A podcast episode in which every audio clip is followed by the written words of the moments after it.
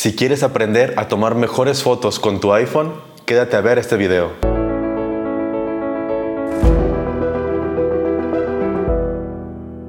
¿Qué tal? Yo soy Rod Hilfer y en este video te voy a enseñar varios trucos y varios tips que tú puedes usar para que puedas tomar mejores fotos solo con tu iPhone. Desde que subí el video de cómo hacer fotos para joyería con tu celular, me estuvieron preguntando mucho de cuáles eran las configuraciones correctas para hacer mejores fotografías. Y en este video me voy a centrar en iPhone, pero en el siguiente video lo vamos a hacer también con Android. Y lo voy a hacer en dos videos separados ya que las opciones son totalmente distintas. Lamentablemente en iPhone tenemos menos opciones que nos deja cambiar y en Android tenemos un montón de variaciones y opciones a dónde picarle. En este video vamos a ver también el modo Pro para que puedas sacarle el máximo jugo a tu iPhone. Vamos a comenzar por la cámara normal que tiene el iPhone sin ninguna otra aplicación ni nada. La que ya tenemos preinstalada, con esa vamos a comenzar, ya que realmente es una muy buena app. Y lo primero que vamos a hacer va a ser entrar a la parte de configuración de nuestro teléfono y aquí dentro de configuración vamos a ir a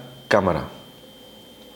Aquí vamos a ver los formatos y justo en esta parte es donde me refiero a que en iPhone tenemos muy pocas opciones de configuración, ya que no nos deja escoger el formato exacto sino solo nos dice alta eficiencia o más compatible. Y aquí va a depender para qué vas a usar tú las fotografías. Si son solo para compartir, yo te recomiendo que, lo, que uses el modo más compatible, pero si después las quieres editar con alguna app o quieres el resultado más profesional posible, te recomiendo que uses el modo de alta eficiencia. Así que lo vamos a usar.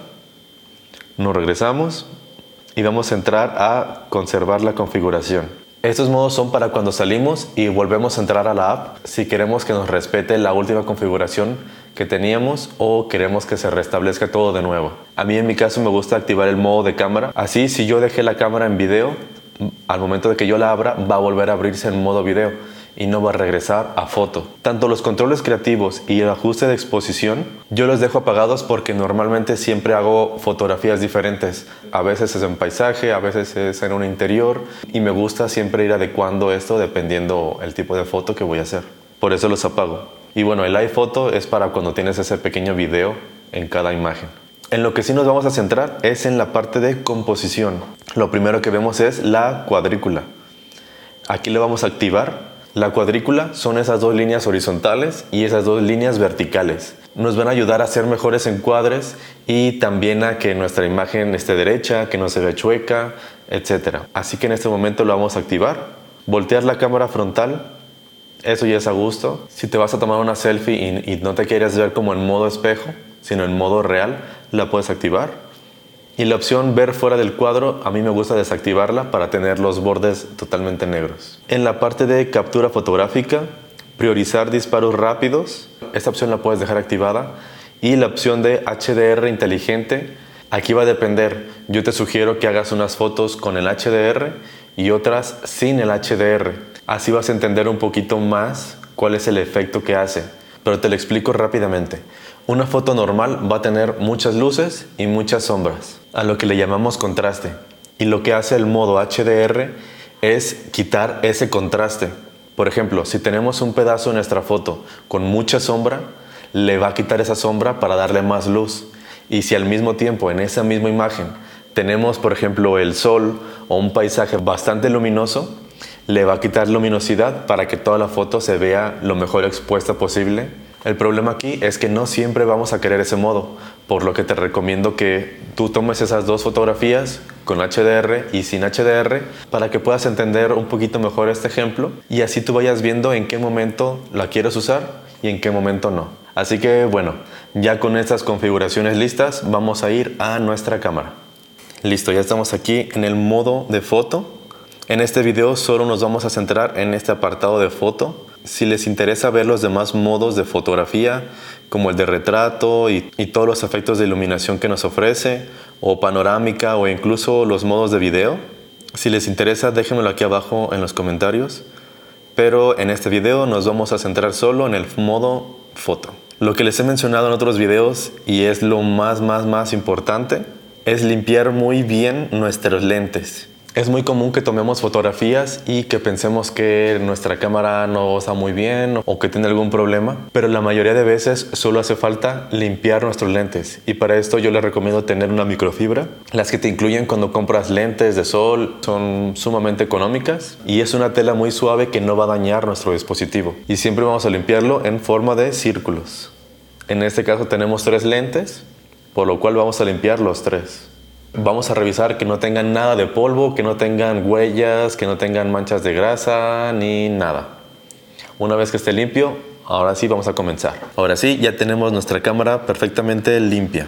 Y aquí el segundo tip que les voy a dar es de que siempre, siempre, siempre, o prácticamente siempre, desactiven el flash que lo tenemos aquí arriba a la izquierda. Yo les recomiendo que lo desactiven aunque sea de noche, ya que normalmente los flashes o más bien luces LED que tienen los celulares no son tan potentes al momento de tomar una fotografía a esta distancia, que ya bastante lejos, no va a alcanzar a iluminar, a menos que te vayas a hacer alguna selfie o tomar fotografías de algo que esté realmente cerca Aquí sí que va a iluminar, pero de lejos no, incluso de noche. Y aún así, aunque lo alcanzara a iluminar, como es un flash que está exactamente a un lado de la cámara, va a ser un efecto bastante feo. Te va a quitar las sombras y además te va a quitar todo el volumen lo que normalmente en una selfie va a hacer que tu cara se vea más grande. Así que en este paso lo desactivamos. La cuadrícula son estas imágenes que estamos viendo en este momento en nuestra cámara. Esta cuadrícula nos va a ayudar a componer nuestra fotografía. Por ejemplo, si yo fuera a tomar esta fotografía, lo que voy a hacer es alinear la línea vertical derecha con el poste con la línea que veo en la mitad de la ventana. O puedo alinearla con la esquina de la casa por ejemplo, aquí la línea izquierda la puedo alinear y aquí la tomo y así me voy a asegurar de que mi horizonte no esté caído para un lado ni para el otro. Siempre vamos a usar una línea de referencia para saber si nuestra foto no está caída para un lado o caída para el otro. Si la imagen, al contrario, voy a usar las líneas horizontales para cuadrar mi foto. Por ejemplo, aquí usaría la línea de abajo para alinearla con la línea del sillón Tampoco importa que la ponga exactamente encima, solo de referencia. Por ejemplo, ahí está derecho y si lo subo, sigue estando derecho. No significa que tenga que estar exactamente sobre la línea, pero sí que nos fijemos en la proporción. Por ejemplo, aquí vemos que las líneas no son paralelas o igual en el techo. Si me alineo con el techo, bajo y al estar alineado ya tenemos una buena posición del horizonte. Y son cuatro líneas porque así obedecen a la ley de los tercios. Y nos dice que para que una imagen sea más interesante o más estética, debemos incluir nuestro objeto principal en una de esas líneas o aún mejor, en alguna de las intersecciones, en estas cuatro intersecciones que vemos aquí.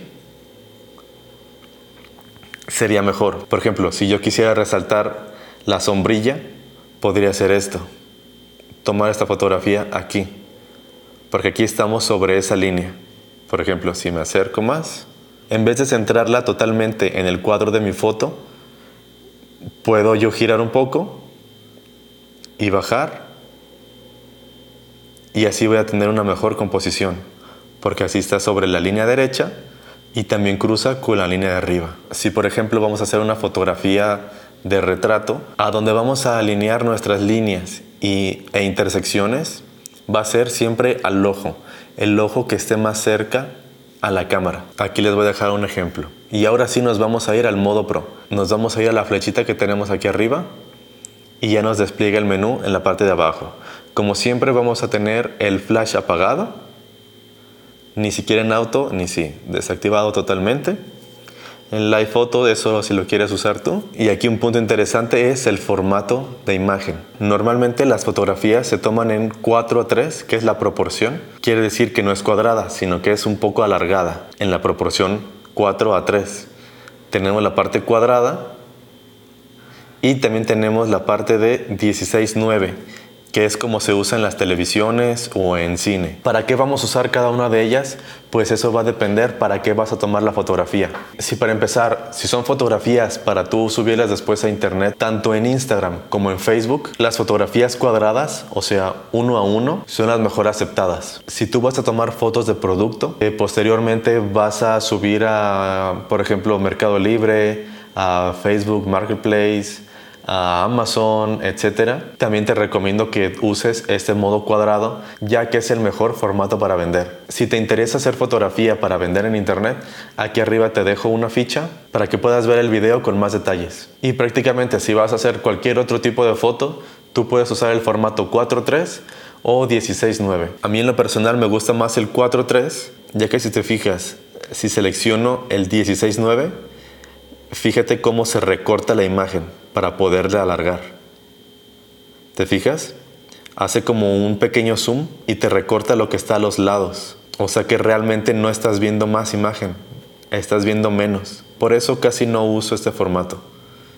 Yo siempre lo prefiero en 4.3 o si voy a hacer fotos para redes o para vender en internet, yo usaría siempre el modo cuadrado. En este caso lo voy a dejar aquí. El cuarto icono es para la exposición. La exposición no es más que cuánta luz va a entrar a nuestra foto o cuánta luz vamos a dejar fuera. En pocas palabras, qué tan brillante u oscura se va a ver nuestra foto. Y aquí obviamente este va a depender del tipo de foto que queramos hacer o el efecto que queramos lograr. Por ejemplo aquí vemos muy bien el cielo, pero la textura del sillón ya no la vemos.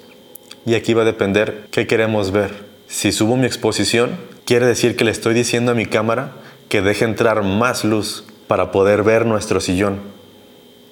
Aquí sí que vemos de qué color es, pero como estamos en un interior y también estamos viendo el exterior, afuera obviamente va a haber más luz que adentro. Por esta razón, aunque estamos viendo muy bien la parte de adentro, la parte de afuera nosotros le llamamos que se sobreexpuso quiere decir que se quemó o que tenemos demasiada luz que perdemos la información.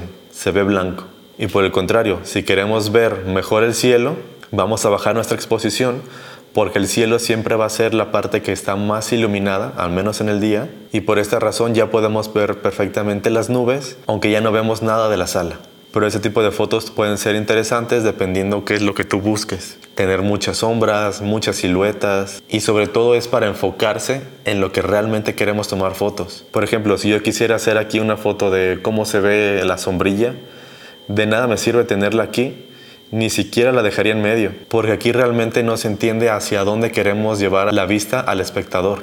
En cambio, si oscurecemos más el interior, por ejemplo aquí, Aquí lo primero que va a ver el espectador es el exterior.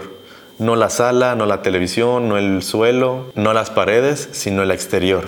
Y aquí lo que llama más la atención es la sombrilla.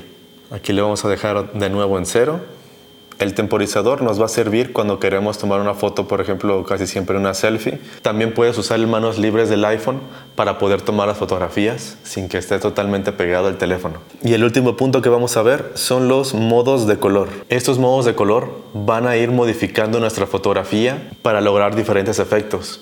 Yo te recomiendo que los uses únicamente cuando son fotografías que no vayas a editar o que no sean de trabajo, ya que para editar después lo mejor es siempre tener la fotografía original sin ninguna modificación. Estos son los modos básicos de la cámara de nuestro iPhone, pero si a ti te interesa ir un poco más allá con modos avanzados, te recomiendo que descargues la aplicación de Lightroom, que es de Adobe, en la cual vas a tener un montón de funciones más, como la exposición de amplio rango. También vamos a tener el control de la velocidad de obturación, la velocidad ISO, así como el balance de blancos, formatos de imagen como el DNG en lugar de JPG y un montón de opciones más. Por lo que si te interesa que haga un video específicamente del Lightroom para que le puedas exprimir todo el jugo a la cámara de tu iPhone, déjamelo en los comentarios y con gusto lo tomaré en cuenta para hacer un próximo video. También te recomiendo que veas el video de cómo hacer fotografías con fondo totalmente blanco. Te va a servir muchísimo para tomar fotografías de tus productos y después vender por internet. Y bueno, esto es todo para el video de hoy. En el siguiente video te voy a mostrar cuáles son las funciones en un teléfono Android y si tienes alguna duda por favor déjalo aquí abajo en los comentarios y con gusto te voy a ayudar. Nos vemos en el siguiente video. Bye.